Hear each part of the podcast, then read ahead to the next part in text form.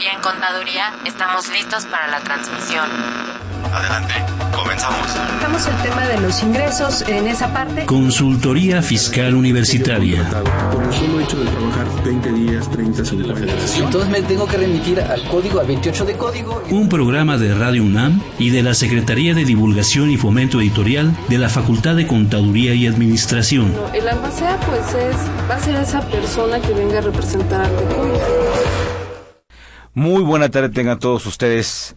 Yo soy Miguel Ángel Martínez Zug y me es muy grato darles la bienvenida a este programa de Consultoría Fiscal Universitaria, en donde el día de hoy estaremos platicando de un tema, pues bueno, por demás importante ahora en el, en el sector empresarial y en general este, de una nueva obligación que es la declaración de operaciones relevantes.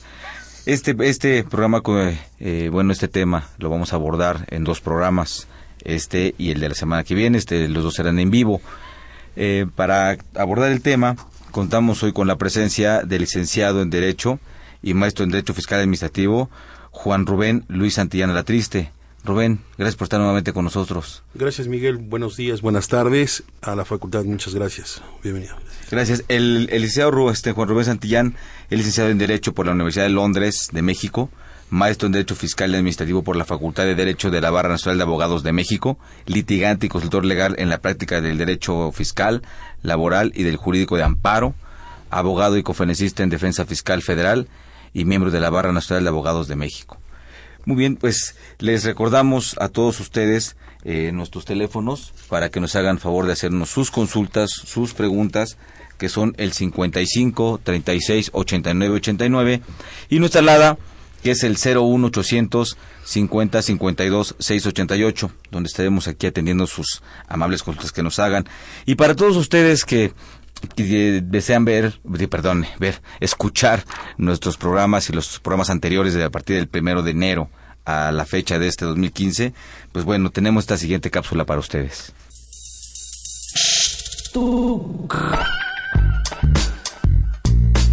Si estás interesado en este y otros temas de consultoría fiscal universitaria, escúchanos ingresando a la página www.radionam.unam.mx. Busca la sección de programación y elige la opción AM. Ubica el programa Consultoría Fiscal Universitaria. Presiona doble clic. Al hacerlo, accedes a nuestro contenido oprimiendo el botón de reproducción. Esta información la podrás escuchar desde tu tablet, iPad, PC o celular.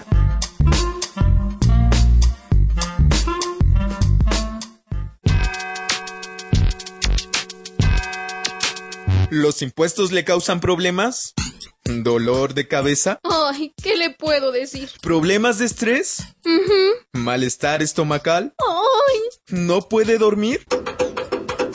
¿Cuenta ovejas hasta el infinito? Basta de sufrir. Nosotros tenemos la solución. La Facultad de Contaduría y Administración te asesorará en tus obligaciones fiscales, laborales y de seguridad social, tanto de manera personal como vía telefónica. Así es, ya no te preocupes por tu declaración anual.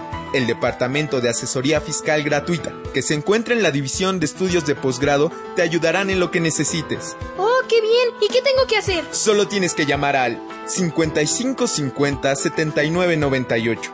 Y no solo te atienden de manera personal o telefónica, también contamos con correo electrónico. Sí, escuchaste bien. Correo electrónico. Escribe a consultoriofiscal.fca.unam.mx. Con toda la ayuda que tendrás por parte de asesoría fiscal gratuita, tus malestares se irán al...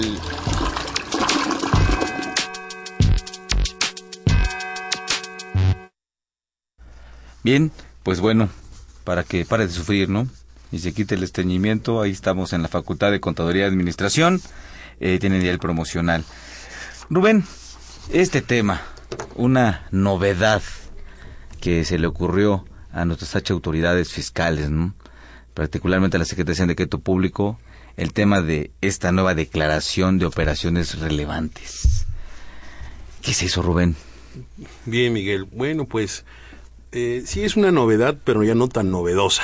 ¿Por qué? Porque efectivamente esto nace como una adición al artículo 31A del Código Fiscal de la Federación y nace precisamente eh, a partir de la reforma sendaria de 2014.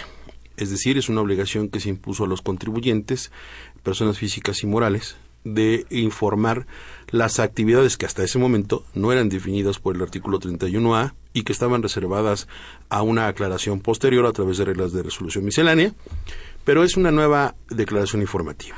Hoy se le conoce en el medio como DIOR, Declaración Informativa de Operaciones Relevantes. Entonces se trata de una nueva obligación de forma para los contribuyentes, insisto, personas físicas y morales, que tiene por objeto informarle a la autoridad hacendaria, al Servicio de Administración Tributaria, todas aquellas obligaciones eh, que contrae la, la, empresa, la persona física, respecto de operaciones que la autoridad considera importantes, relevantes por su monto, por su estructura y por su trascendencia. Según eh, esta nueva disposición, obedece a una necesidad, primero se justificó en la iniciativa, que era una necesidad de complementar aquella información que ya no iba a tener la autoridad fiscal por virtud del dictamen fiscal, dada cuenta de que el dictamen pues dejó de ser obligatorio en ciertos supuestos cuando nos obtienen más de 100 millones de pesos, claro. trabajadores, etcétera. Esta información eh, que prácticamente está catalogada en cuatro grupos y en más de 31 o 35 actividades hasta ahora conocidas, en las cuales pues la, la autoridad sendaria, y aquí es importante mencionar esto, la autoridad sendaria, me refiero al Servicio de Acción Tributaria, que depende del Poder Ejecutivo, es quien se ha encargado de detallar este tipo de operaciones para cumplirlas a través de un formato que le han denominado el formato número 76 uh -huh. y que estaba relegado a una ficha de trámite relacionada con el Código Fiscal de la Federación.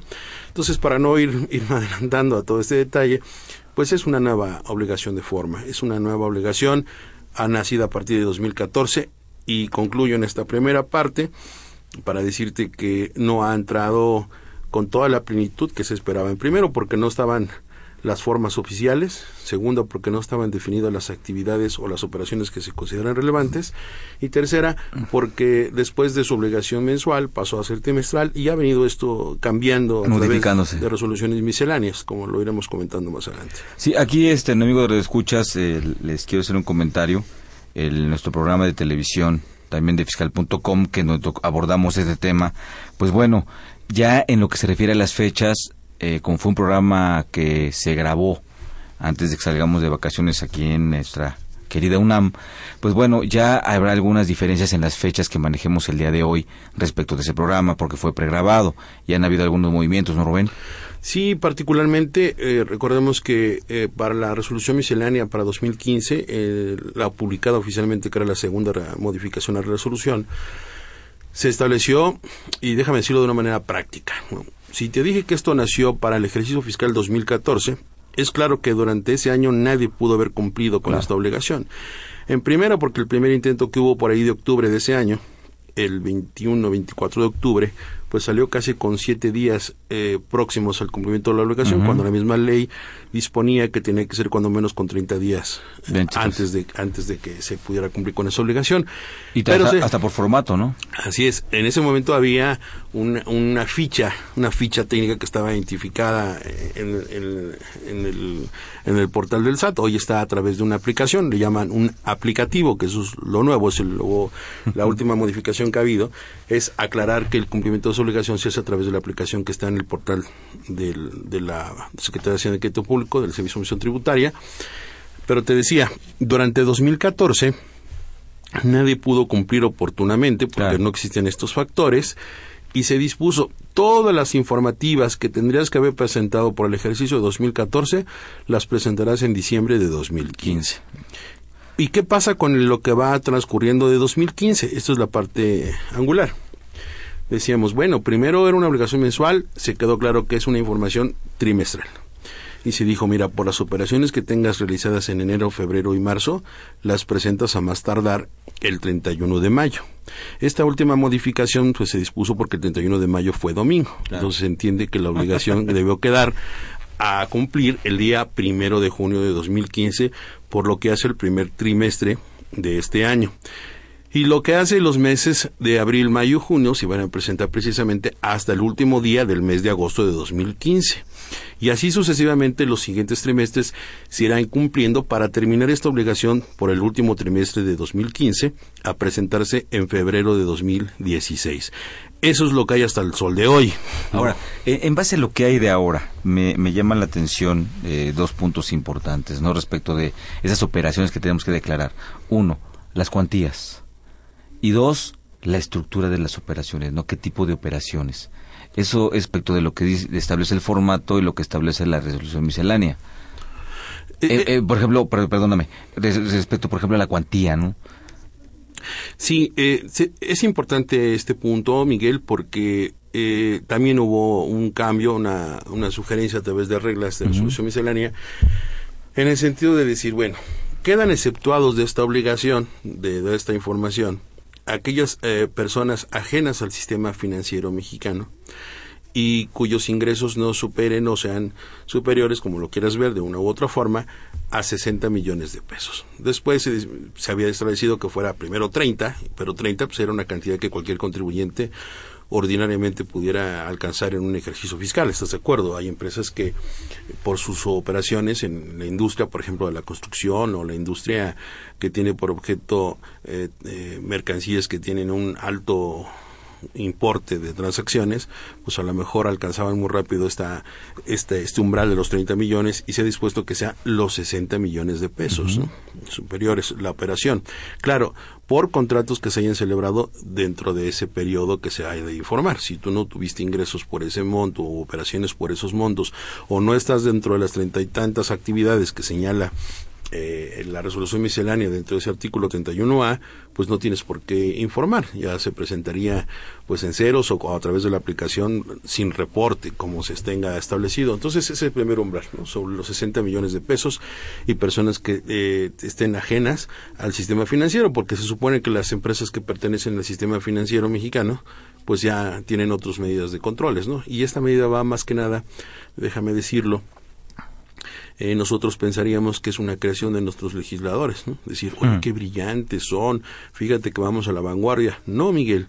Eh, este, este nacimiento del artículo 31A del Código Fiscal de la Federación eh, se lee con una iniciativa del decreto de reforma de 2014 y se explica que es eh, porque no se puede obtener la información a través ya del dictamen para la generalidad de los contribuyentes y se dice bueno pues voy a obtener este este este tipo de información en virtud de cuatro grupos.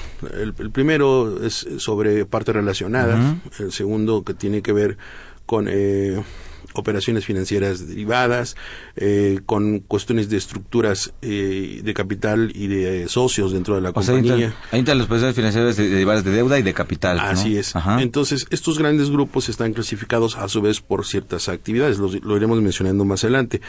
Pero eh, lo que te quiero decir es que nuestros legisladores no crearon esto como una necesidad necesariamente, valga la expresión, no es una necesidad claramente definida por virtud de lo que ya no obtienen del dictamen. No, lo que no se nos ha dicho y que debe quedar claro a nuestros amigos radioescuchas es que esto no es más que una más de las exigencias que ha hecho la OCDE, la OCDE, a nuestro gobierno mexicano. Recordemos que México es parte de la OCDE y esto le obligó a través de un denominado plan número 12 que tiene la OCDE de exigir a los gobiernos miembros, a México, exigirle que su normatividad tributaria, sus disposiciones fiscales, contuvieran herramientas que permitieran conocer información que tengan por objeto eh, programas o planes de los contribuyentes que tiendan a qué a erosionar la base de contribución y a desplazar las utilidades.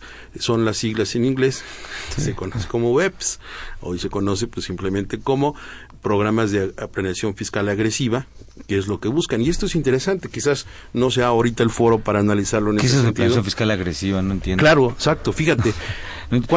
fíjate, esa es una, perdón, y otra vez es el precio que estamos pagando los gobernados, las empresas, que estamos pagando por ser de los países ricos miembros, ¿no? bueno, de la OCDE y aparte por estar en el club de Toby. Es el club de Toby, Entonces, como estamos en el club de Toby, pues hay que jugar con las reglas de Toby, ¿no? Así es, son las reglas, por eso te decía que era una más, porque se suma a lo recientemente identificado como operaciones con recursos de procedencia ilícita, que son las 41 recomendaciones que hizo la GAFI para controlar y tener una reglamentación en materia de lavado de dinero. de FATCA, ¿no? Y de FATCA, exacto. Entonces aquí... FATCA también. Es importante decir que me llama la atención que ese plan número 12 de la OCDE establezca a los gobiernos miembros la obligación de, de, estar esculcando a los contribuyentes y decirles, oye, necesito que me digas cuáles son tus planeaciones fiscales agresivas. Así está, ¿eh? lo pongo entre comillas. Planeación fiscal agresiva que tienda por objeto a erosionar la base de contribución y desplazar el, el, las utilidades.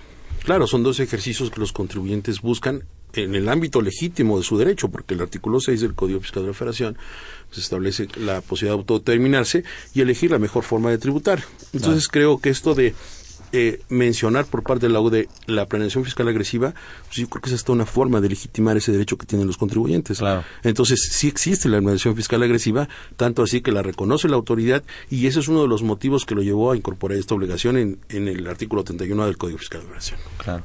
Amigos, de escuchas, les recuerdo nuestros teléfonos en cabina, que es el 55 36 89 89 y nuestra alada sin costo, que es el 01 800 50 52 688, donde este, bueno, estamos en espera de sus comentarios o sus consultas. Pero Rubén, es, este tema, porque eh, tocaste el punto medular de todo esto, ¿no? El tema es eh, la de que son la planeación fiscal. Sigue siendo, por ejemplo, hoy aquí en México una cuestión, pues, este, como que escondida, como que no se dice, tabú, ¿no? Cuando pues, la planeación es lo más natural que debe de haber. Claro, es parte todo, del proceso Todo se planea. Claro. Hasta empíricamente planeas tu día. Tú te levantas en la mañana y ya pensaste, ya fuiste y regresaste a tu casa este, eh, en la planeación de lo que vas a hacer, ¿no? Así es. Entonces, en este orden de ideas, ¿por qué no planear para efectos fiscales? Ahora, si hablamos de una, de, de una planeación agresiva, yo lo que creo es que son esas mal llamadas planeaciones, por ejemplo, la más burda que es la compra-venta de facturas o operaciones de ese tipo inexistentes interempresas. Claro. Porque de una u otra forma la planeación es la planeación y la vas a hacer con base a lo que la ley te permite, a las figuras jurídicas que están en el derecho que tú vas a usar, que según el tipo de ingreso, bueno, según la clasificación del tipo de ingreso o la nomenclatura del ingreso, le va a dar el efecto fiscal, porque finalmente todo es dinero. El Así tema es. va a ser la nomenclatura o la figura jurídica por la cual tú te allegues de ese recurso o lo estés manejando a través de qué figura. Y Sí, eso, sí. perdón, perdóname, Rubén, y y eso no, y eso no es culpa de, del contribuyente, eso la ley lo, lo dice. Tenemos, por ejemplo, el artículo 90 y- 93 de la ley sobre la renta, ¿no? Que dice, oye, si tienes de tus ingresos, no pagues impuestos Claro. tenemos el tenemos el tema de los estímulos fiscales no tanto ah, ah, tanto en el en la ley de ingresos de la Federación como en el como en, la ley- en el título 7 de la ley de impuesto sobre la renta. O los subsidios como el régimen de exactamente. fiscal, entonces tú tú qué es lo que buscas pues ubicarte en los supuestos. Y cómo lo vas a hacer pues evidentemente planeando para ubicarte. Eso eso no es erosionar porque la palabra erosionar pues ya lleva una cuestión de afectación no Sí, yo creo que esta, este, esta terminología que se utiliza, por eso te digo que en el plan número 12 de la OCDE se dice, es el objetivo es buscar y conocer por parte de los contribuyentes las planeaciones fiscales agresivas implementadas. Entonces, ya desde el, el momento que es- utiliza la, la expresión agresivo, me parece que ya está haciendo un acto peyorativo contra los contribuyentes. Más bien debiera ser, lejos de eufemismos o de expresiones que cubren la realidad, eh, debiera referirse a la autoridad como propias e impropias, ¿no? Una planeación fiscal propia o impropia sería aquella que conceptualmente hemos definido. Nosotros sabemos que la planeación fiscal es parte de un proceso administrativo, la planeación es parte de un proceso administrativo dentro del tema Claro. empresarial y financiero. Pero eh, técnicamente la figura de la planeación está reconocida aquí y en todo el mundo como una práctica de elusión, ¿no? El término técnico sería la Elusión. elusión fiscal, que es ese derecho que tienen los contribuyentes de elegir la mejor forma que las leyes les dan para tributar. Que la elusión se vuelva defraudación o se vuelva, en este caso, ya un equiparable que la quieran volver más bien no o evasión, claro. claro porque, la evasión está clarísima Son tres cosas. Lo que, es lo que es evasión no puede ser ilusión. Lo que es defraudación no puede ser ilusión. Que la ilusión pueda tener un corte de defraudación es claro. Que la ilusión pueda tener un corte evasivo es claro. pero esos tres conceptos están claramente definidos en la doctrina, en la práctica, en la jurisprudencia y ahora a través de estas explicaciones que nos dan Y en las el Código autoridades. Fiscal también. Claro, el artículo ahí. 6 dice cada quien escoge la mejor forma de tributar. Y Recordemos que ah, es un tema bastante amplio este de las opciones fiscales o las plataformas de tributación que si la autoridad pues me da la mejor forma, pues yo lo puedo hacer. Ahorita lo vemos, por ejemplo, con el régimen de incorporación fiscal. pues, Yo puedo darme de alta como persona física una, una actividad empresarial o puedo hacerlo a través del régimen de incorporación fiscal o constituyo mi empresa SDCB y me vuelvo socio y hago la misma actividad. La forma que yo elija de tributar va en función de los regímenes y las reglas que se tienen para cada uno de ellos. Y pero porque es lo derecho. planeé. Claro, porque Y yo lo- sé que lo estoy planeando. si yo voy a obtener más de 5 millones de pesos al año por la actividad que voy a comenzar, sé que me voy a quedar corto un régimen de incorporación Ahora fiscal. resulta que entonces de, de de esto que es planeación, ¿cuál de las tres opciones que te dan o mencionadas hasta ahorita es la agresiva? Pues ninguna. Lo agresivo sería cuando la autoridad dice haces criterios que a mí no me, no me gusta cómo lo haces, ¿no? Oye, por ejemplo, la planeación fiscal tiene diferentes objetivos. Ya no entiendo de qué vamos a vivir, Rubén. No, pues de, de seguir haciendo lo que la ley nos permite. Yo creo que Claro. el conocimiento de la ley nos da la posibilidad de, de tener diferentes aplicaciones para eh, optimizar los tributos que debe causar un, un contribuyente.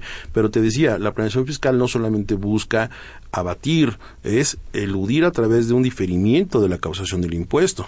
Hay planeaciones fiscales que no son agresivas, simplemente que algunos de los elementos del tributo, sujeto, objeto, base, tasa o tarifa, no se actualizan en el momento y difiere su surgimiento, por ejemplo, en materia de IVA.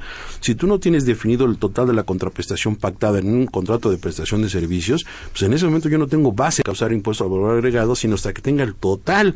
Y el total se va a lograr cuando tú y yo hagamos cuentas en la mesa y digamos, Rubén, tus servicios de abogado, tus servicios este, que me prestaste durante este año se acabó. En ese momento Claro. tendré que pagar el IVA. No quiere decir que durante el periodo en que te lo presté haya dejado de pagar el Estado o que tú me hayas dejado de retener, porque ese IVA lo voy a pagar. Esto fue una planeación que buscó diferir en el tiempo la causación del impuesto. Entonces, esta planeación a las empresas les beneficia porque precisamente atenta contra conservar el flujo de efectivo que es muy valioso en las compañías. Y no se erosionó la base. Y no se erosionó la base. Nunca Claro. busqué pagar menos de IVA Eh, ni, eh, ni eh, no pagarlo. No es lo mismo tampoco, y sería otro tema también que siempre hay que analizar adecuadamente en las empresas, no es lo mismo un pago a cuenta, un depósito en garantía, Claro, ¿sí? Que un pago, claro. ¿me explico? O un anticipo. O el pago que, que libera de cualquier O sea, obligación. son, son, son figuras jurídicas diferentes tomadas del civil. Así es. Entonces, la compensación usada, digo, no, no la compensación para efectos de contribuciones. Sí, como forma de distinguir como- obligaciones. como forma de obligaciones en las empresas. El, el tema de la permuta. Y tantas figuras jurídicas que hay que simple y sencillamente, eh, ¿por qué? Porque la legislación se quedó, se acotó y hace una figura y eso a la autoridad no le gusta o no lo ve bien como criterio normativo, porque términos legales no tiene fundamento legal para decir que no, como un criterio normativo no le gusta, entonces, ¿qué, resu- qué, qué, qué, qué- qué- qué es lo que resulta? Que entonces, si lo haces así, ¿eres un planeador fiscal agresivo? ¿Y, Claro. y erosionas la base? es muy subjetivo. Es- ese es el a tema. Mí se, a mí se me hacen conceptos muy subjetivos. ¿eh? Claro, por eso te digo que el nacimiento de esta obligación del artículo 31A, que tiene por esencia el origen de la recomendación de la OCDE, que es aba- abatir estos esquemas de planeación fiscal agresiva de los contribuyentes que erosionan la base o desplazan las utilidades, es muy subjetivo. Y todavía es peor subjetivo Eh, cuando deja en manos. Ahora fíjate, ¿en qué problema te metes, no? Claro. Con todo esto, y tú en, en aulas, ¿cómo le, o sea, cómo les, mm, le justificas para efectos prácticos profesionales a un alumno que se ponga a estudiar para que salga de lo común? Claro. Digo, pues si vamos a todo lo común, eso es lo que a la autoridad le puede gustar. Pero ¿cómo sales de lo común? Entonces, ¿para qué hay un posgrado, no? ¿Para qué hay posgrados donde vas a, donde vas a estudiar? Entonces, ¿qué es lo que pasa? Pues estudias y que no lo vas a poder usar porque entonces eh, las universidades se dedican a, a- fabricar en sus posgrados a... Digo, que ojalá estudiaran, ¿verdad? Sí, Pero los poquitos que estudian, a eso me refiero, los poquitos que sí estudian, de verdad. Oye, entonces vas a ¿qué hacer? que estás, estás formando planeadores fiscales agresivos? Sí, yo creo que debe ser la, la educación o la formación de especialistas fiscales no debe ser tan ortodoxa y conservadora en el, en el ámbito de decir paga impuestos, no. Es claro que es una responsabilidad y yo estoy con ella de que es obligación de todos los que generamos un ingreso en este país y que obtenemos una ventaja económica que nos permite obtener una ganancia de contribuir al gasto público. Eso es una obligación que tenemos como mexicanos, no está discusión. Y no la podemos Pero Miguel, si yo como abogado tengo la forma de prestar servicios de una u otra forma a través de las opciones que me da la ley fiscal, pues claro que la voy a hacer en aquella que me cause menos impacto. Por supuesto. Si yo no es lo mismo que pueda constituir una empresa de servicios legales SDCB o una SS. Nada más, Rubén. Que eh, hacerlo de, como persona física. Efecto de globalización. Vamos al punto. Las empresas transnacionales, ¿cuál es uno de los puntos medulares para saber en qué país van a ubicarse a invertir? La parte fiscal, no hay vuelta de hoja. ¿Estás de acuerdo? Y además esta medida también, fíjate Miguel, se dice, primero no se decía claramente si era para todos los contribuyentes. Hoy lo que sí queda realmente definido es que son personas físicas y morales, pero el, el monto de, las operaciones son 60 millones. Pensemos en aquellas empresas donde con trabajos generan los 4 o 5 millones al año, los 2 millones de pesos al año. Claro que va para eh, economías y para estructuras financieras y corporativas muy identificadas con aquellas empresas que realmente lavan dinero. Quien lava dinero es porque tiene para hacerlo porque tiene capitales. Ayer escuchaba yo todo el reporte de las empresas estas españolas de construcción, de toda la red de corrupción, donde nada más imagínate entregar cuatro bonos de 40 millones de pesos, nada más de gratificación, imagínate de qué tamaño es la industria. Claro. Entonces, y atrás de eso, pues hay contadores y hay abogados y hay despachos y firmas que están no prestándose a un acto de ilegal o ilícito, sino más bien haciendo lo que la ley les permite. Precisamente las leyes fiscales no son tan claras o abarcan todas las posibilidades y esa ahí donde dirían coloquialmente las arañas tejen su nido, ¿no? Ah, ¿qué pasó? ¿Por qué? Es un programa decente, Rubén. No, no, lo digo así, lo digo coloquialmente, donde es forma coloquial, como lo diría el Quijote, ¿no? Se junta el hambre con las ganas de comer. Entonces, tienes por un lado una infraestructura legal deficiente y por otro tienes expertos fiscales que saben interpretar la ley y causar mejor el impacto tributario, pues se junta el uno con el otro y se logra un producto que luego la autoridad quiere abatir con regulaciones como la que estamos viendo en el artículo 31A. Entonces, desmotiva. claro, y además no es culpa de uno. Estamos como Barney, nadie nos entiende, compañero. ¿Para qué estudiamos entonces, no? Como diría nuevamente la sabiduría popular, no tiene la culpa el indio, sino quien lo hace compadre. Así es. Entonces, esta sabiduría nos lleva a lo siguiente. ¿Qué tenemos que hacer nosotros como contribuyentes y como asesores, si me permites hacer esta, esta claro, decisión? Claro. Primero es reconocer hasta dónde es legal esta práctica. Dijimos que es una obligación formal, porque es una informativa de operaciones relevantes. Ya dijimos que son operaciones que tienen a buscar objetos que erosionan la base o desplazan utilidades. Pero cuando nace esta facultad de, de, la autoridad de exigir a los contribuyentes esta información, se dice a través de las operaciones que se resuelvan en reglas de carácter general, en resolución miscelánea. Y ese es el primer aspecto de legalidad que yo considero. Ahorita tocamos ese, eh, tema porque sí, es, es, es otro punto interesante, ¿no? aquí el asunto es dejar claro, ¿no? Que va para efectos de, de, de, de, eliminar la planeación fiscal. Así es. Esa es, esa es la directriz. Y luego, como dices tú, se junta el hambre con las ganas de comer, ¿no? Y entonces vienen las revisiones cibernéticas. Y viene el tema de los delitos fiscales. Entonces ya todo se hace una maraña. Bueno, continuaremos con este tema. Vamos a ir a, a una pausa. Espero que sigan con nosotros. Invertir para aprender. La Facultad de Contaduría y Administración de la UNAM, a través de su División de Educación Continua, invita al sector público y privado a formar parte de sus múltiples cursos, talleres y diplomados sobre temas de contaduría, administración e informática, con el objetivo de promover la vinculación universidad-empresa-gobierno. Así que ya lo sabes, prepárate en Liverpool 66, Colonia Juárez, Distrito Federal. Informes 5533-1617 y 5533-1618. O si lo prefieres ingresa a la página dec.fca.unam.mx. No hay excusas. En la División de Educación Continua hacemos capacitación, a la medida.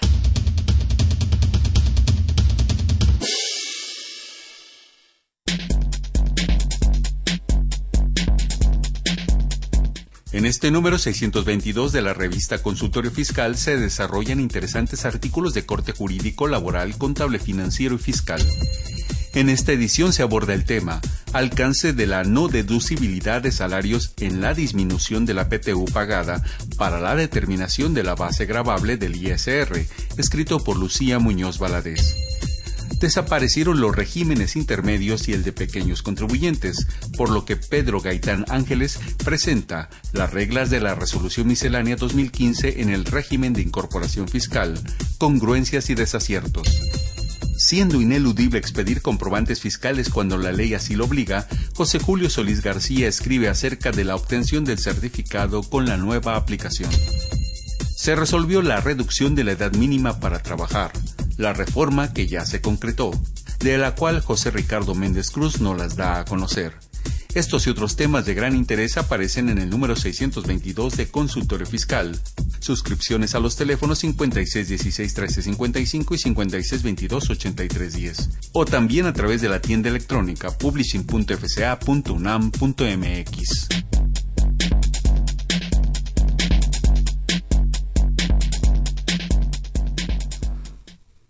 Bueno, gracias por continuar con nosotros. Ahí tienen nuestros, nuestros promocionales de la revista, eh, donde les podemos dar algunas opiniones respecto a estos temas fiscales y laborales, ¿no?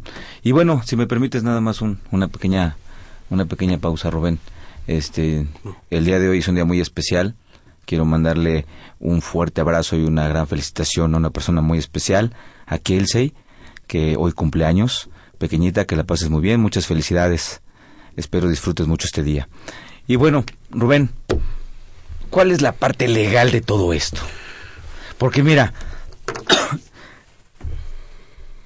está bien todo lo que dijo la exposición de motivos y respecto a lo que es el artículo 31A del, del Código Fiscal de la Federación, nuevecito, ¿no? Está estrenado ese artículo, nace en, la, en esa última reforma. Bien, pero ese artículo 31A, ¿qué dice? No dice nada. O sea, no, no, no habla esta declaración. En, particular, no, no, no, se concretó en el texto de la ley lo que a lo mejor se pudo haber dicho en la exposición de motivos. Para mí no se concretó. Simple, simple, es, muy simple. Donde dice, es el artículo que dice, oye, todos le van a entregar a la autoridad lo que ella pida, como se los pida y cuando se los pida. Digo, a grosso modo, si me permite resumir, Rubén. Eso es lo que el artículo 31A dice, ¿no? Sin hacer precisión. ¿Y dónde viene a hacer esto? Como tú hace, hace rato bien, bien lo acertaste, bueno, perdón, bien lo comentaste, es en reglas misceláneas. ¿Esa es la forma? Sí, efectivamente, el texto del artículo 31A establece esta nueva obligación de los contribuyentes de informar a la autoridad las operaciones relevantes. Y el artículo desafortunadamente quedó en su primera redacción con la indicación de que eh, estas operaciones relevantes y las fechas y las, el qué y cómo y cuándo, pues iban a quedar determinadas a través de reglas de carácter general dictadas por las autoridades fiscales. Y aquí es donde viene la primer crítica, ¿no? La primer crítica en el sentido de que, pues, se supone que el Código Fiscal de la Federación fue aprobado a través de un proceso legislativo, claro. como se establece en la Constitución, en el artículo 72, en el, al establecer que derivado de una iniciativa presidencial del Poder Ejecutivo en el 2014, pues se discutió en la Cámara de Diputados, se turnó a la Cámara de Senadores, la Cámara de Senadores presentó su dictamen a través de la Comisión de Hacienda, se regresó a diputados y bueno, todo el proceso quedó culminado se ordenó su promulgación y su publicación oficial y es así como esta nueva obligación nace en el artículo 31A. Pero cuando el legislador deja en manos de la autoridad administrativa del Poder Ejecutivo el poder ampliar y detallar uno de los elementos de esta forma, de esta obligación formal, pues es cuando nosotros empezamos, nosotros como abogados, como asesores fiscales, a recriminar, ¿no? Esta legalidad de esta nueva obligación. Y no es que nos resistamos o que no querramos que nosotros los consultores querramos que los contribuyentes cumplan, sino hacerlo, pero siempre de, acuerdo que estas obligaciones estén apegadas a derecho. Y, y, no es posible que nosotros conminemos a los contribuyentes al cumplimiento de una obligación cuando de, de entrada vemos que no existen esos elementos de legalidad, como cuáles. Oye, no puedes dejar en manos de que la autoridad hacendaria, en este caso la, la Secretaría de Crédito Público a través del SAT, determinen reglas de carácter general a través del Ejecutivo, cuáles son esos grupos o esas actividades que está ampliando el Los supuesto y los montos que Los establece tipos de la operaciones están a 31A. discreción de quién? Claro, de la autoridad fiscal. No lo dice, no, no lo dice, es más, no lo dice ni la ley de renta, que es donde podría obtener este, partir la obligación, ¿no? Claro. Sino está en el código fiscal. La resolución miscelánea, por ejemplo, te decía que se divide en cuatro grupos. Uno de los primeros es operaciones financieras establecidas en los artículos 20 y 21 de la Ley de Impuestos sobre la Renta. Pero el artículo 20 y 21 sí establece cuáles son esas operaciones financieras. Pero traerlas como si fuera un apéndice, como si fuera una, una, una, un anexo al 71A bis que no existe, digo, lo estoy diciendo irónicamente, ¿no? Un 31A bis, en el sentido de, de traer lo que impuesto a la renta sobre el artículo 20 y 21 establece, pues me parece que ya está burlando este principio de legalidad en el sentido de que la reserva de ley, es decir, no puede ir una disposición de menor carácter legislativo, como serían las reglas eh, de- del Poder Ejecutivo, reglas de carácter miscelánea, que además solamente deben establecer derechos y deben establecer la mejor forma de cumplir con las disposiciones fiscales. Y al momento de que estamos conteniendo reglas de carácter general, resolución miscelánea, obligaciones, pues ya desde ese punto de vista se está corrompiendo el espíritu de la resolución miscelánea, No, y- y- y que además- no puede tener obligaciones. Y además lo que estás diciendo tiene tremendo sustento. La ley de ingresos lo establece. Así es. Eh, nos establece que todo debe ser, debe dar seguridad jurídica al contribuyente, al gobernado. No lo vemos, vemos que no y eso no se ve. Y eso es lo que lo, lo que se lo que se discute lo que se pelea. Eso están los abogados no no de verdad sí, en serio claro, digo claro. como como como profesión están digo no- ahí no estamos los contadores. Ahí están los abogados para para efectos de, de defender esto. Y aparte bajo el principio del 31 fracción cuarta de la Constitución el principio de legalidad tributaria que contempla que tanto los las obligaciones formales como materiales, o sea, las de fondo y las de forma. En este caso estamos hablando de una de forma que después tiene efecto en el fondo, pero esta de forma, Claro. esta, es- es- esta de forma no está contemplada en algo que podemos llamarle está dentro de el ámbito del derecho, puesto que no está en ninguna ley o no está en el Código Fiscal de la Federación. Que el código no es una ley, es un código, ¿no? Que emana el Congreso, pero es un código. Sí, al fin y es una ley, pero Claro. proveniente del Congreso. Claro. Entonces, en ese orden de ideas, no se está cumpliendo esto.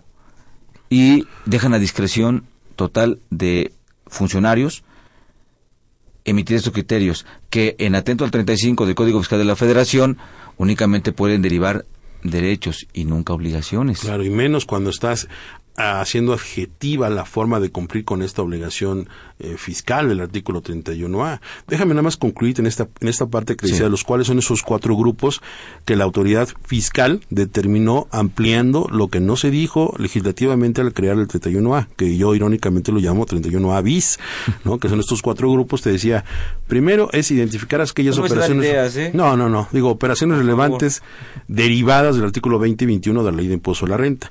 El segundo grupo estará integrado por todas las operaciones que, de- que parten de operaciones de partes relacionadas, nacionales y extranjeras, quisiera yo suponer.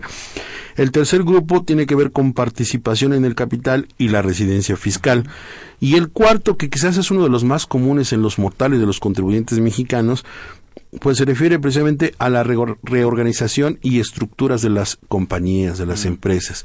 Nada más fíjate por mencionarte, eh, dentro de estas obligaciones tiene que ver todo aquello que es por reor- reor- reorganización por enajenación de acciones, por centralización o, de- o descentralización de tesorerías, de cuestiones de compras, de logística, de nómina y de personal. Claro.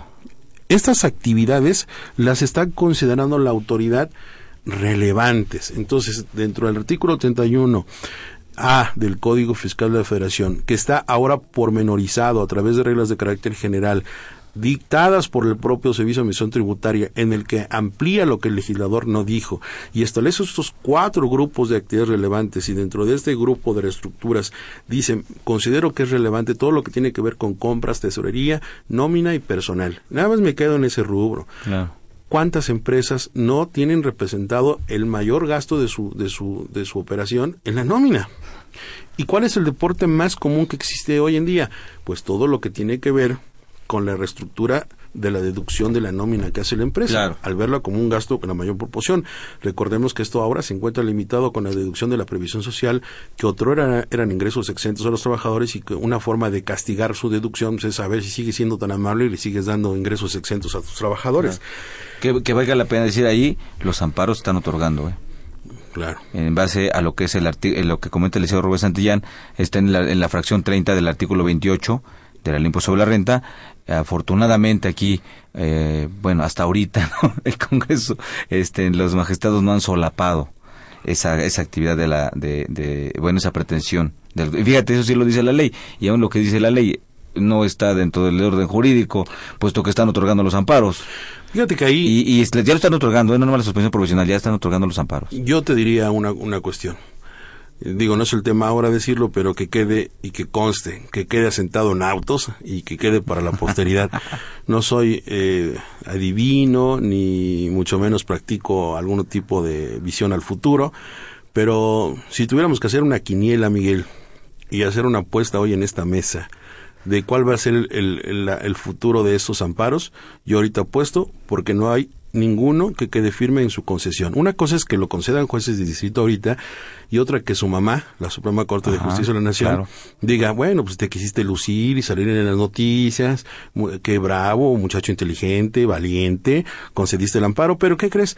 En las revisiones, en, en, las decisiones finales, pues yo dicto el, último canto de las sirenas y yo digo que eso es totalmente legal. Entonces, Nada más quisiera yo dejarlo hoy como constancia. Todo lo que es cuanto electrónica, lo que es deducciones personales, las deducciones de previsión social, creo que sí hay amparos concedidos, sí se está logrando esta concesión, pero al final la tendencia es una, es eh, fiscalizar, estoy de acuerdo. es recaudar, es ser prosat.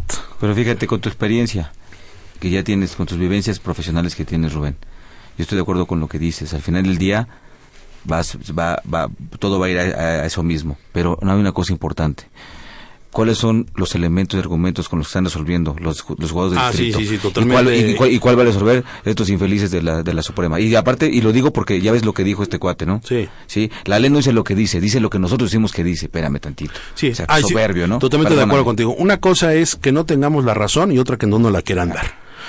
Yo estoy hablando de que no nos la van a dar aunque tengamos la razón. Claro. Sí, que quede claro. Sí, me, me, gusta la precisión. Claro. Sí, porque eh, técnicamente aquí en otro país argumentativamente tenemos la razón, hay argumentos para defender la postura de lo ilegal, pero es una decisión política, es una decisión donde la recaudación, y más en este gobierno actual, donde pues vemos que se está quebrando aquel acuerdo de certidumbre tributaria de febrero del año pasado hecho por el presidente y su gabinete, donde lo que se busca es fortalecer la, la fiscalización y fortalecer los actos de recaudación. Entonces, Miguel, digo, regresando a este tema, me parece que estas actividades listadas por las autoridades administrativas, pues vulneran los artículos 14 y 16 de la Constitución y el principio de legalidad tributaria contenido en el 31 fracción cuarta, eh, al desnaturalizar el alcance y establecer elementos que no fueron dispuestos por el legislador. Esto da cabida a que pudiéramos nosotros presentar juicios de amparo, y con las reservas que te acabo de comentar, ¿no? Ah. Juicios de amparo o juicios de nulidad combatiendo el primer acto de aplicación. ¿Por qué? Porque la, la forma en que ha publicado, pues esto los plazos ya se fueron, aunque el día primero de junio se tuvo por cumplida la obligación en 2015 para lo que hace el primer trimestre, pues ya también el plazo está prescrito. Yo, yo sugeriría en alguno de los casos, y no como recomendación firme, simplemente es si tu deseo es impugnar y no lo hiciste, y tú no presentas esta información relevante, llegará algún día una multa. Reviva al muerto. Claro.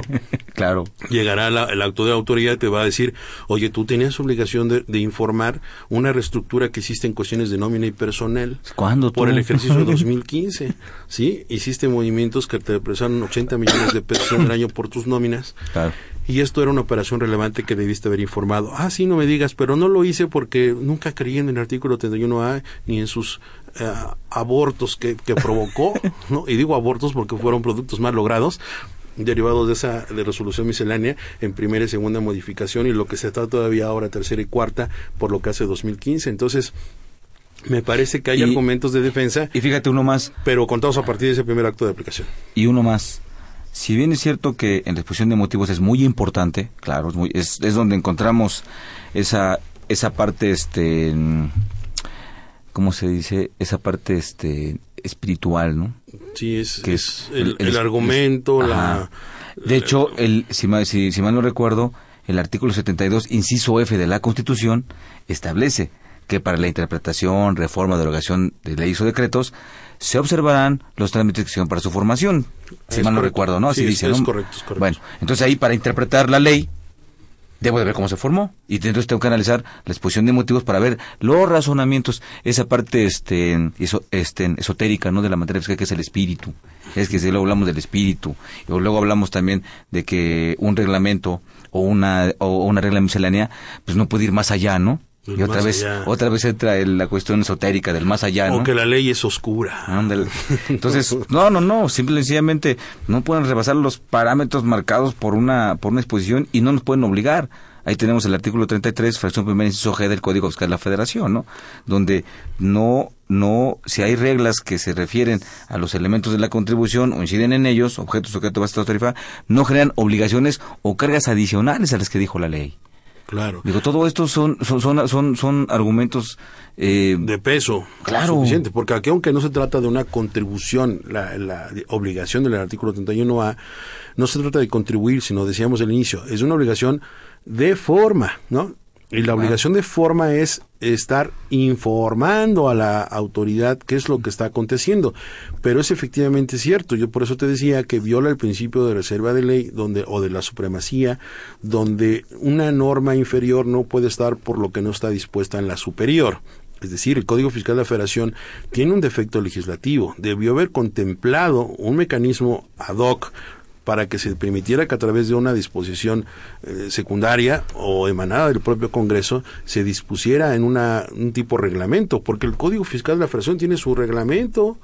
¿Por qué no se dispuso en el reglamento del Código Fiscal de la Federación que para efectos del artículo 31A del Código eh, Fiscal de la Federación, es para efectos de cumplir con el listado de las actividades que se consideran relevantes, se entenderá por no, lo decidieron llevar a una resolución y la experiencia dicta que todo lo que está primero en resolución miscelánea, ¿sí? Es así como el huevito del dinosaurio que va creciendo, va germinando y al rato lo vas a encontrar en reglamento. No dudes que para incluso una propuesta de cambios para 2016 se puedan contener todo esto, las reglas de carácter eh, eh, de, generales de regla miscelánea van a estar apareciendo en los reglamentos respectivos, pero eso ya no sucedió. Por eso decimos a nuestros amigos radioescuchas, a, a los empresarios, que creo que hay elementos de defensa bastante sustentables para poder defenderse de esta obligación. Además, diría el contribuyente, si tengo algo que esconder, pues entonces pues tengo que buscar la forma. Pero si no tengo nada que, eh, que ocultar, ¿Con qué objetivo lo pide la autoridad? Ya dije, uno es para monitorear o controlar información que ya no tiene a través del dictamen, obligatorio o voluntario que era. Dos, para detectar congruencia con el cruce de otra base de información. ¿Por qué? Porque eso le permite a la autoridad saber cuándo hay estructuras, cuándo hay partes relacionadas, cuándo hay operaciones derivadas del 2021 de renta. Es decir, estos grupos de información que se van completando van a un sistema, van a la aplicación que desarrolló el SAT, que es la hora la que está vigente, eh, el formato 76 famoso, que está a través de la aplicación en el portal del SAT. Entonces, si tu obligación es ser tan ortodoxo, tan, tan rígido, tan cumplido, bueno, pues anda, ve y entrega tu información, no tienes ningún problema.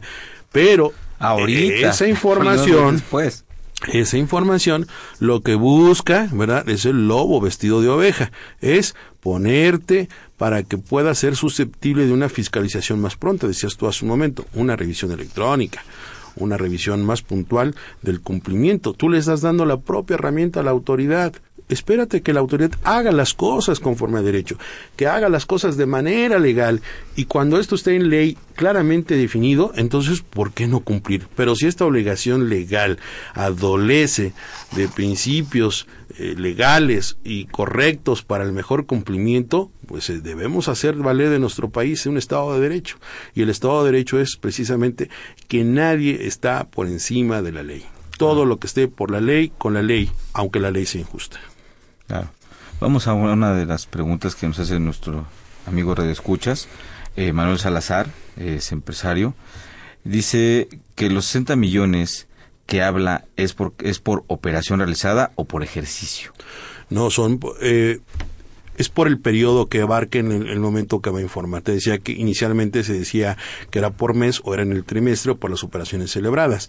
Es claro que, eh, aunque no está definido, Miguel, y es, muy cierta la pregunta, no está definido si es por todo el ejercicio, lo comentábamos en el programa eh, antecesor a este, que si es por la intención de todo lo que se obtuvo en el ejercicio o por cada operación.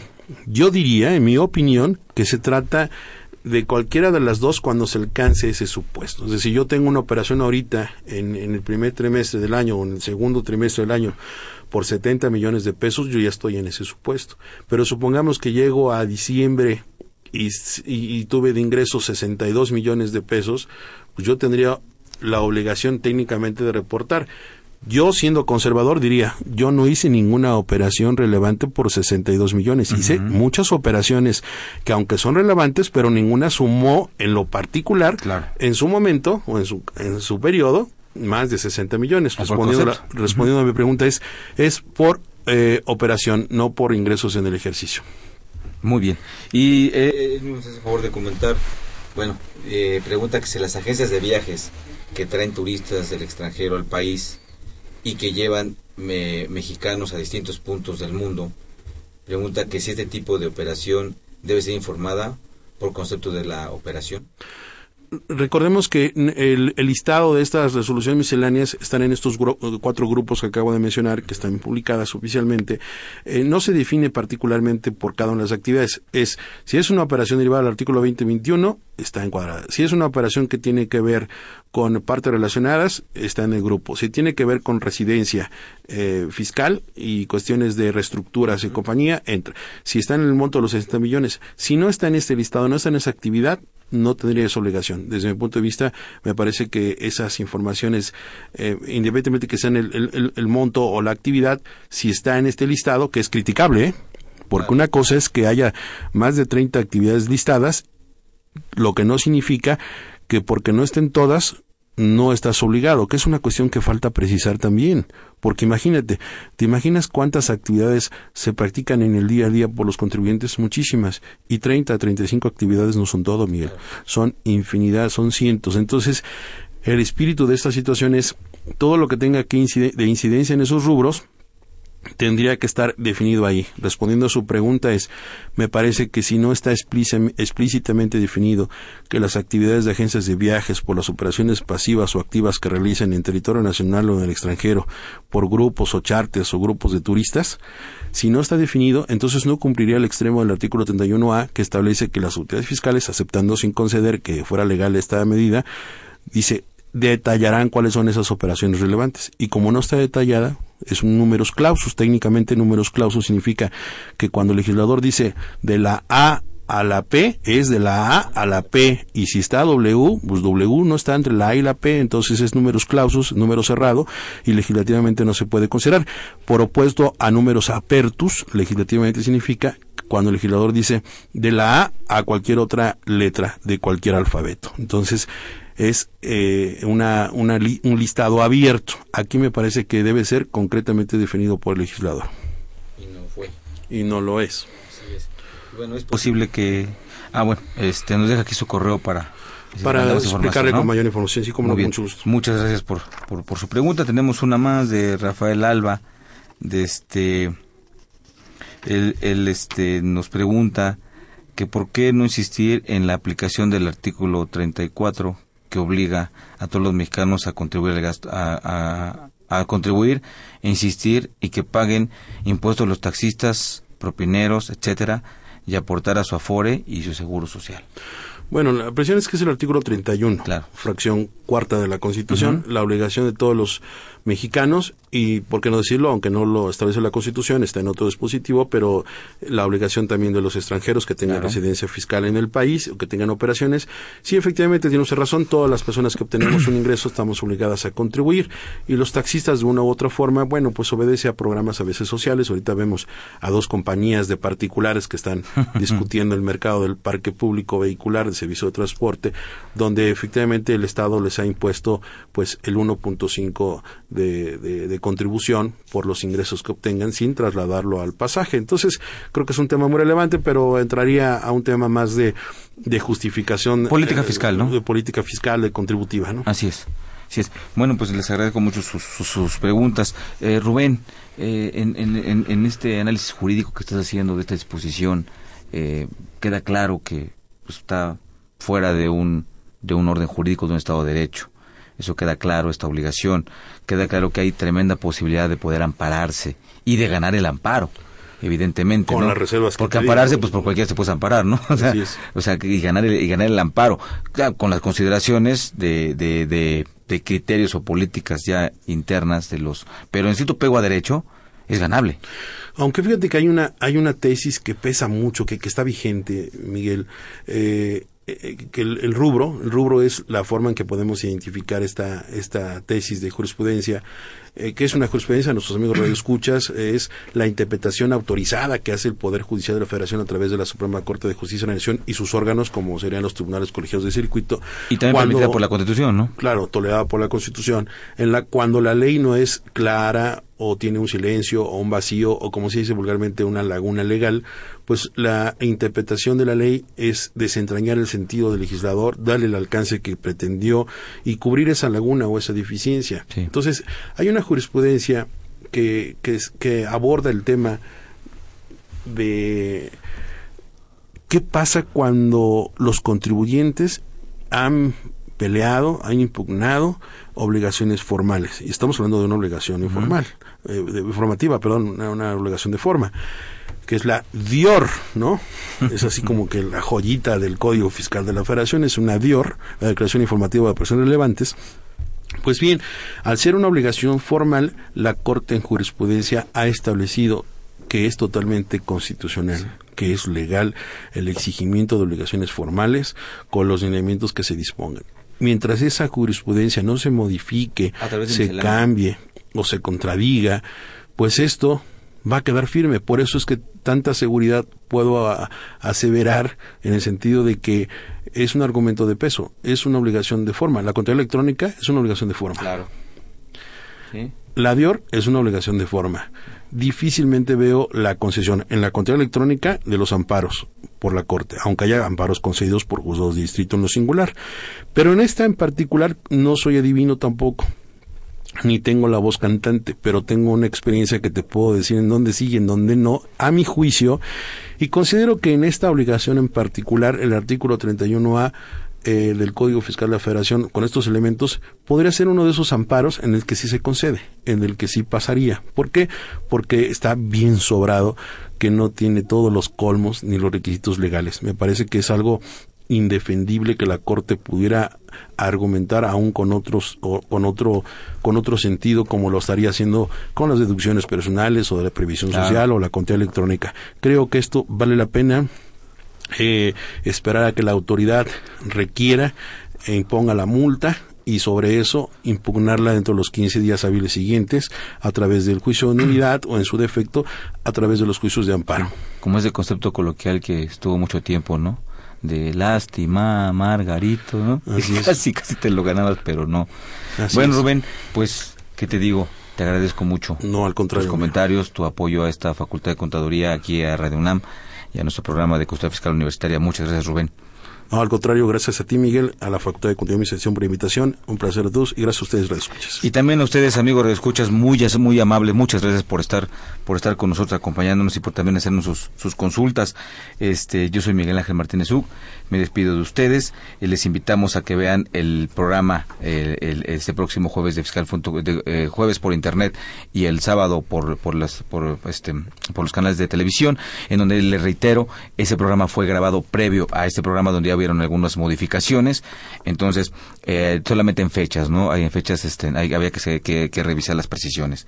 Bueno, esta fue una producción de Radio UNAM, en los controles técnicos Socorro Montes, en la producción por parte de la Secretaría de Divulgación y Fomento Editorial de la Facultad de Contaduría y Administración, Nezahualcóyotl Jara, Carlos Espejel Pineda, Irving Mondragón García, Alma Villegas, y pues bueno, Nuevamente me despido de ustedes, les deseo que tengan una excelente tarde y nos estamos viendo de hoy en ocho, eh, escuchando, perdón, de hoy en ocho en la segunda parte de este programa de operaciones relevantes.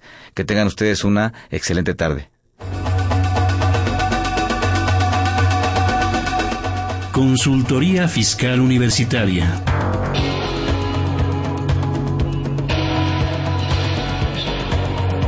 Un programa de Radio UNAM y de la Secretaría de Divulgación y Fomento Editorial de la Facultad de Contaduría y Administración.